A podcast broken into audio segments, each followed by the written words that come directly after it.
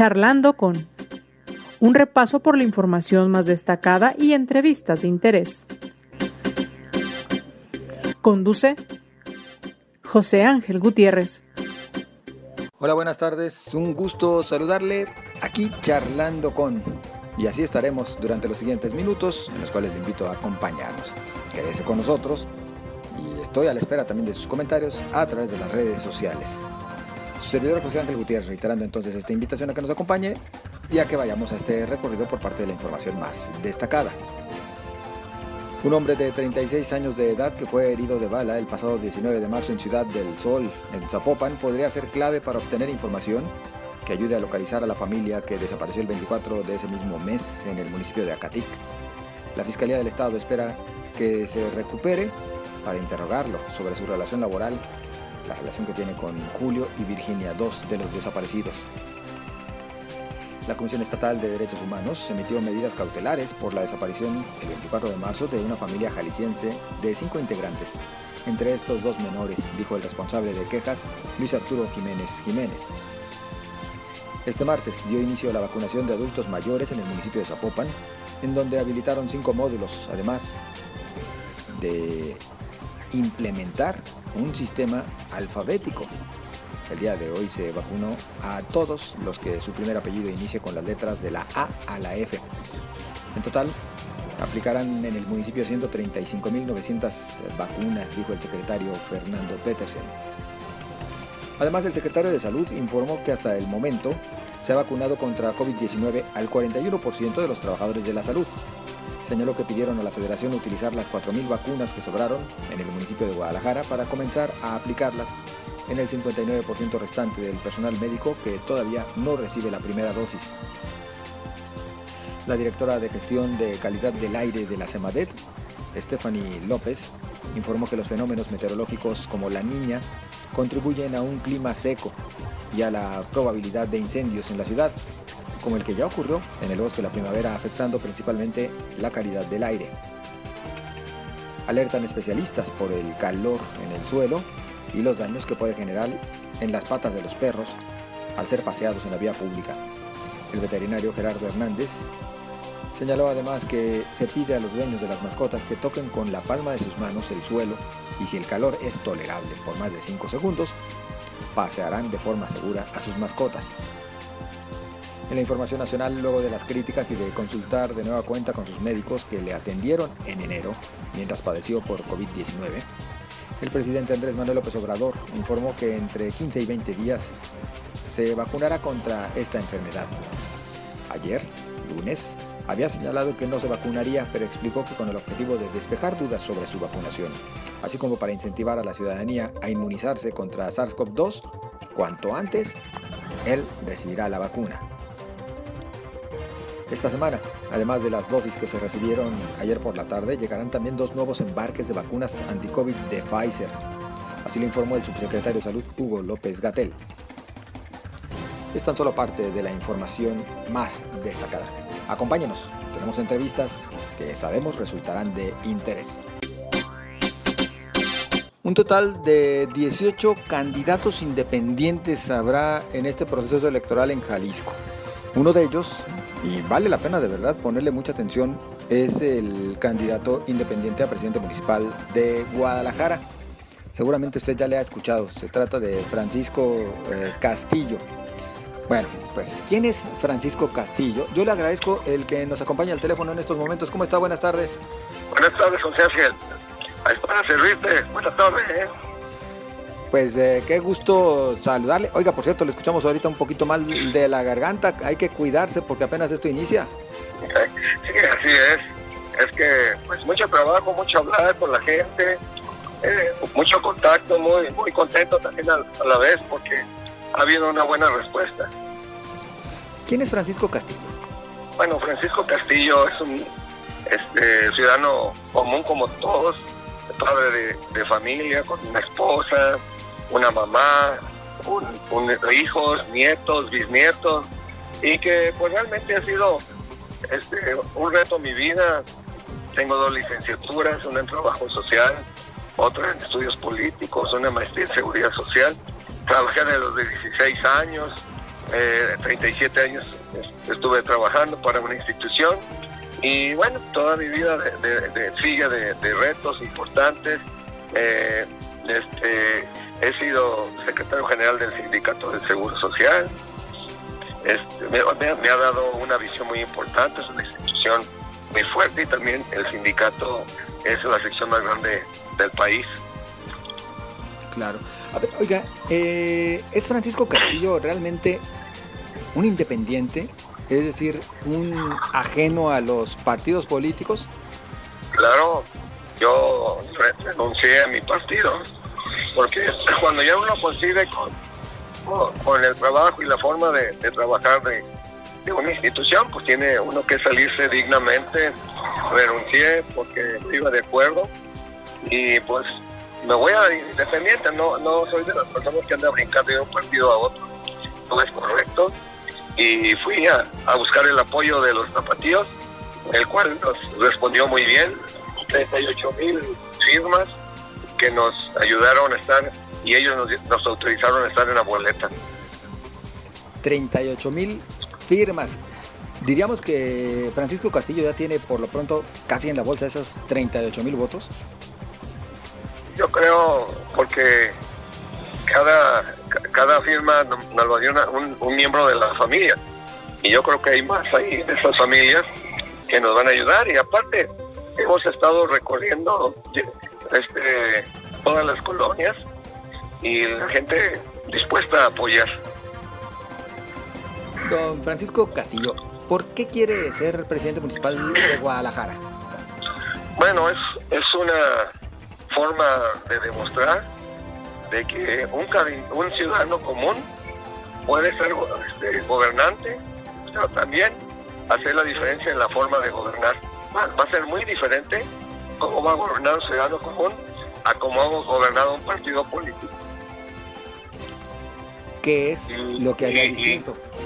ah, bueno, pues estar eh, con las colonias, ya lo he hecho en una asociación civil, se llama Decide Guadalajara, recorrí el 95% de las colonias llevando servicios médicos a las colonias marginadas y, y sobre todo entender que pues los problemas que nosotros detectamos pues son, son graves, son cinco ejes que, que nosotros detectamos y estamos de acuerdo. Primero es la inseguridad.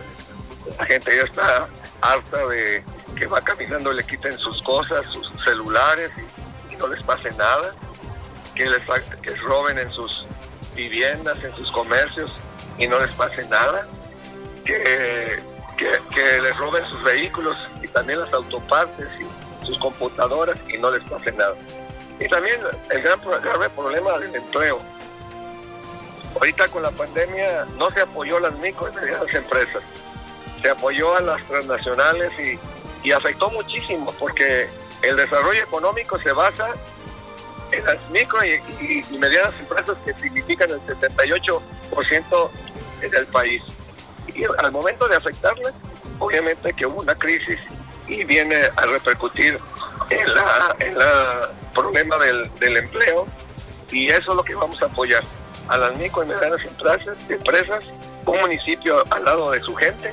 Y lo mismo, la gente se queja de un abandono de los servicios públicos, se les puso concesionar los servicios públicos y no ha servido de nada, están abandonados por todos lados. Nosotros ya, lo, vivimos y la gente lo sabe. Lo, lo, que sigue es la salud. La gente no tiene para comer, menos para una atención médica. Y nosotros vamos a hacer que los médicos, las enfermeras, los psicólogos y los nutriólogos y maestros estén en cada colonia para que la gente sea atendida, se lleve un control y comenzar a tomar acciones para una gran respuesta al tipo de enfermedades que tengan de acuerdo a su zona. Y lo, por último, la educación. Los jóvenes no tienen oportunidad, las universidades públicas, la universidad pública que tenemos nada más da acceso al 17% de los jóvenes y pues no hay otra salida. Entonces vamos a, luchar para que haya otras alternativas o ayudantes para que se vayan preparando y también apoyar a todos los jóvenes emprendedores de nuestro municipio. No, los dejaron olvidados, no se les apoyan y es muy difícil salir adelante sin un apoyo de su gobierno. Y lo vamos a hacer porque es el desarrollo de un país, de un estado y de un municipio. Hay gente muy valiosa que, que puede aportar muchísimo al desarrollo económico. Oiga, eh, Francisco Castillo, digo, ¿habrá momento para ir desglosando cada uno de estos puntos eh, o de estos ejes eh, básicos que usted menciona, mm, incluyen su propuesta? Pero yo sí le, le quisiera hacer una pregunta. En un país en el que se voltea a ver a los sindicatos y a los líderes sindicales como que con cierto recelo, ¿Usted qué le respondería al ciudadano para decirle, no todos somos iguales? No, claro, que pregunten a mis compañeros del Seguro Social, jubilados y activos, me conocen, son gente, soy gente de compromiso. Yo mis compromisos que hice en campaña los cumplí. Atender hasta las 4 de la mañana. A mis compañeros si era necesario y ir a las unidades y, sobre todo resolver los problemas que tenían. Y muchos eran nada más de actitud de directivos las cuales comprendieron y, sobre todo este, se sumaron pues a, la, al, proyecto del sindicato para que entre los dos, ambas partes, sindicato y sindicalizados y, y de confianza, pudiéramos cumplir el objetivo fundamental, atender cumplir al, derecho ambiente. Francisco Castillo, eh, ¿Qué espera de respuesta por parte del ciudadano durante este proceso electoral que apenas ha iniciado, pero que apenas dura también dos meses?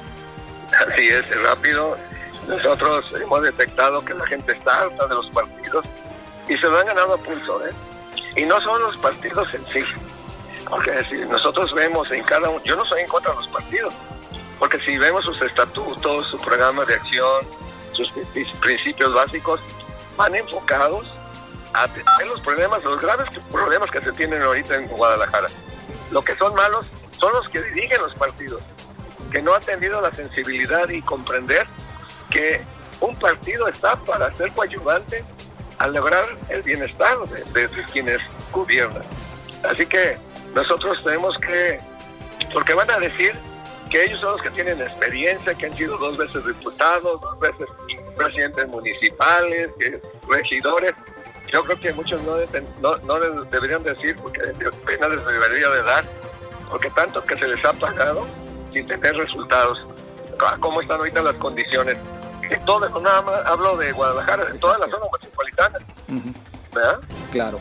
Oiga, Francisco Castillo, pues habrá oportunidad de seguir platicando. Por lo pronto yo le agradezco a cuidar esa garganta, ¿eh? Menos hielo, oiga. No, más menos hablar, porque la gente muy inquieta preguntando por nuestra figura y nosotros Vamos a dar todo, corazón, alma, para convencer y sobre todo demostrar a, la, a, a los zapatillos que organizados podemos mejorar nuestra calidad de vida y así lo vamos a hacer. Va a ser una figura nueva en Guadalajara, eh, histórica, y que esta figura va a dar un gran ejemplo de cómo los ciudadanos unidos y el gobierno vamos a mejorar y tener una mejor calidad de vida y sobre todo un estado de bienestar. Francisco Castillo, muchas gracias. Saludos. Muchas gracias, José Ángel. José Ángel. Estamos en contacto. hasta luego. Es Francisco Castillo, candidato independiente a la presidencia municipal de Guadalajara. Continuamos. Cambiamos de línea telefónica y saludamos a Sergio Chávez.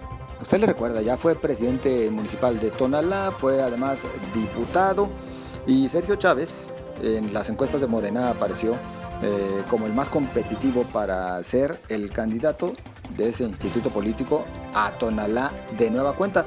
Pero el Instituto Electoral y de Participación Ciudadana le negó el registro. Sergio, ¿cómo estás? Buenas tardes. Buenas tardes, José Ángel, a ti y a todos tus eh, radioescuchas. Con el gusto de saludarlos. Pues, eh, ¿qué hará Sergio Chávez después de esta decisión del IEPC?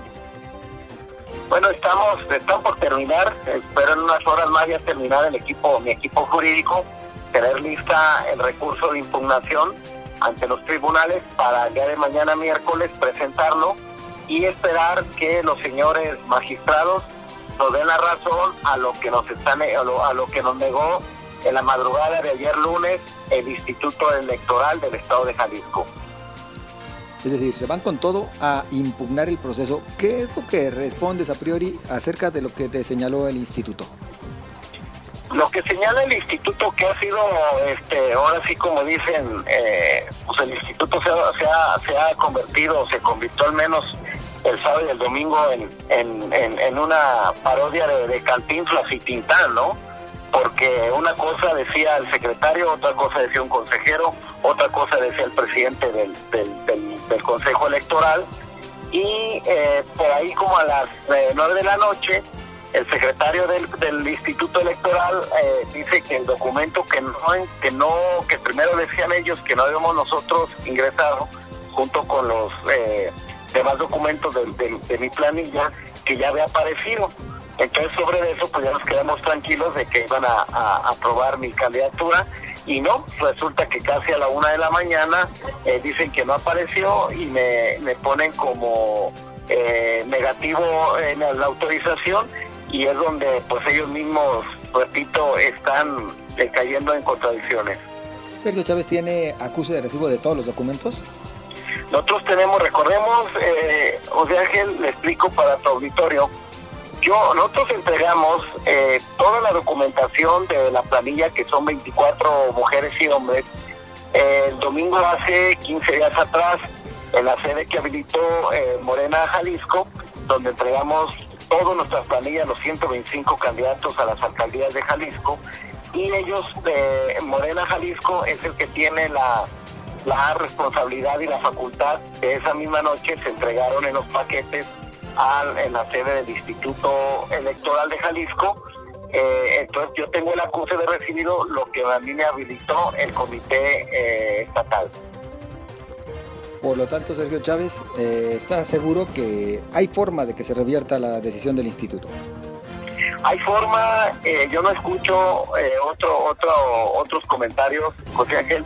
Me han hablado infinidad de amigos, abogados, de personas de nivel estudiosos de las leyes electorales no ha habido uno que me diga que, me lo puede negar el tribunal. ¿Por qué? En, pasado al, al tema de cualquier mexicano, puede ser eh, votar y ser votado. No por un documento que hizo falta me pueden negar el, el, registro por una simple razón. ese documento es el, es el, es el documento que acredita como el candidato ganador, por así decirlo, de la contienda interna de Morena. No es ni siquiera un documento personal eh, como el acta de nacimiento, la constancia de no antecedentes penales. Es un documento general y que de ahí es donde tenemos confianza que los señores magistrados nos den la razón en unos días más. Mala leche, falta de experiencia, se hicieron bolas. ¿Qué interpretas tú realmente que ocurrió en el instituto? Yo creo que combinado entre se hicieron bolas, yo creo que quedó rebasado el instituto electoral, José Ángel, hay que decirlo. Y yo no he escuchado, lamentablemente, que ya ya pasaron prácticamente dos días desde que terminó de sesionar el, Instituto Electoral y yo no he escuchado una postura del responsable del Instituto Electoral, de su presidente. ¿Qué fue lo que sucedió? Este, fue rebasado, según comentan. Yo sé que es la elección más grande, al menos en cantidad de partidos en la historia de Jalisco, 14 partidos diferentes y hasta con candidaturas independientes pero no hubo una organización, que no, no, no hubo el material humano y los espacios para eh, poder atender a todos y cada uno de los candidatos y sus partidos, ¿no? Algo también muy delicado, eh, José Ángeles, ¿cómo es posible que prácticamente les comieron un día y medio a los candidatos eh, porque no hubo un, un dictamen a favor y estar en condiciones de salir a hacer campaña en el primer minuto del pasado domingo? Eso es lamentable porque se pierde confianza al, hacia, hacia nuestro instituto electoral. Y de ahí, pues seguramente, pues eh, el partido que gobierna el estado de Jalisco, pues aprovechó para meter y echar puya políticamente y sacar beneficio al, al desorden que carga, que carga o cargaba el instituto electoral. Son apenas dos meses y se te irá cuando menos una semana, cuando menos una semana, en esperar una decisión por parte de, los tribunales. ¿Esto le perjudica a la candidatura de Sergio Chávez? Sí, claro, o sea, porque estamos hablando que es una campaña de 60 días, ya estamos, este, estaremos perdiendo entre 10 y 12 días sin hacer campaña. Vamos con una desventaja este, relativa ante los otros partidos en Tonalá, pero yo en lo personal tengo confianza porque mi estructura está trabajando, no ha dejado de trabajar en los seccionales, en las colonias, y estamos haciendo una campaña institucional y también apegada y haciendo equipo con la candidata y los candidatos a diputados locales del distrito 7 y 20, que son los distritos que tienen municipio. ¿Tus eh, números marcan que sí llevas la delantera? Los números que yo tengo, y este, eh, hay una hay una ventaja importante, pero son números al final, es una encuesta. Okay, yo creo que los números buenos son los del día de la elección. Entonces, por lo pronto, si te terminan dejando competir, estás confiado. Sí, estoy confiado. Mira, Ángel, yo toda la vida he estado en Tonalá. he estado presente en, varias boletas electorales prácticamente cada tres años. La gente de alguna manera me reconoce y sabe el trabajo que hemos hecho. Me conoce como político, como persona, como gobernante. Entonces, sobre eso, sin confiarnos, pues estamos con, con cierta tranquilidad y en espera que de la manera más pronto eh, el tribunal nos dé la razón. Pues Sergio Chávez, nosotros eh, estaremos al pendiente. Dices, eh, todo comienza por la vía jurídica este miércoles. Este miércoles, mañana miércoles, lo estaremos presentando y calculamos que a finales de la siguiente semana haya un resolutivo. Perfecto. Pues al pendiente estaremos entonces, Sergio Chávez. Muchas gracias. Al contrario, gracioso, yo un saludo a todos, buenas tardes. Muy buenas tardes, Sergio Chávez Dávalos es aspirante a la candidatura, tendríamos que decirlo todavía, y en plenas campañas hablar todavía de aspirantes a candidatura por Morena a la presidencia municipal de Tonala. Y a quien también le negó registro del Instituto Electoral y de Participación Ciudadana fue nada más y nada menos que a Marcela Michel, sería candidata de Morena a la presidencia municipal de Tlajomulco de Zúñiga. También se encuentra en la línea telefónica y le saludamos. Marcela, ¿cómo estás? Buenas tardes. Buenas tardes, bien, ¿y tú, Luis Ángel? Pues bien, también con el gusto de saludar. A ver, Marcela, eh, justo ofrecías una rueda de prensa el día de hoy en la cual señalabas que no solamente fue esta negativa del registro, sino que ni siquiera formalmente te han eh, notificado eh, como para que pudieras iniciar ya un procedimiento legal para tratar de impugnar y revertir la decisión del instituto. Así es, eh, de hecho a nadie propiamente le han notificado, el acuerdo todavía no sale. La sesión la pudimos seguir en vivo vía YouTube y bueno, pues los que lo hicimos estamos enterados del resultado, pero ya el, el acuerdo definitivo donde se diga por qué sí o por qué no fuiste aprobado. Esperamos que en esta misma semana quede liberado para pues hacer lo consiguiente, pero ahorita aún no sale. Lo cual, bueno, sin lugar a dudas, de seguro esto no obsta para que ustedes ya hayan iniciado todo el procedimiento para poder tener eh, argumentos suficientes. Sí, lo que pasa es que cuando te dicen por qué sí o por qué no y tú te vas a hacer el juicio JDC, el juicio de defensa de los derechos, pues tienes que defender sobre concretamente lo que te están diciendo que es la razón por la que no te lo dan. Entonces, pues en tanto no tengamos eso específicamente, porque circuló bastante información en redes, pero a mí me llegó por lo menos de mi propio caso diferentes versiones, entonces como para saber exactamente cuál es, es ahí en donde obviamente ya estamos nosotros preparándonos para poder responder, pero no sabemos a ciencia cierta qué es lo que van a terminar diciendo. Marcela, platicábamos hace unos minutitos con Sergio Chávez, que se encuentra en una condición similar en el caso de, de Tonalá, también por Morena. Eh, se habla casi en lo general de, de que fueron, se entregó documentación incompleta o faltaba alguna firma. ¿Tienes tú forma de comprobar que sí se hizo la entrega de todos los documentos debidamente? Sí, sí, claro que sí. Por lo menos en nuestro caso tenemos acuses de recibo de absolutamente todo lo que se entregó y por ende eh, sabemos, según nos comentan, que hizo falta una firma. Nosotros estuvimos presentes cuando hicieron algunas de las firmas que hoy dicen que hacen falta, pero no tenemos, este, pues ahora sí que comprobante porque eso era un tema que se tendría que haber manejado de forma interna, pero lo que a cada uno de los miembros de mi planilla y a una servidora nos competía, tenemos todos los acuses de recibido. Marcela, estamos hablando con una empresaria, eh, integrante de una familia exitosa, principalmente en el ramo dulcero y en otros ámbitos, inclusive de la exportación. Eh, ¿Qué necesidad de andar en estos bretes?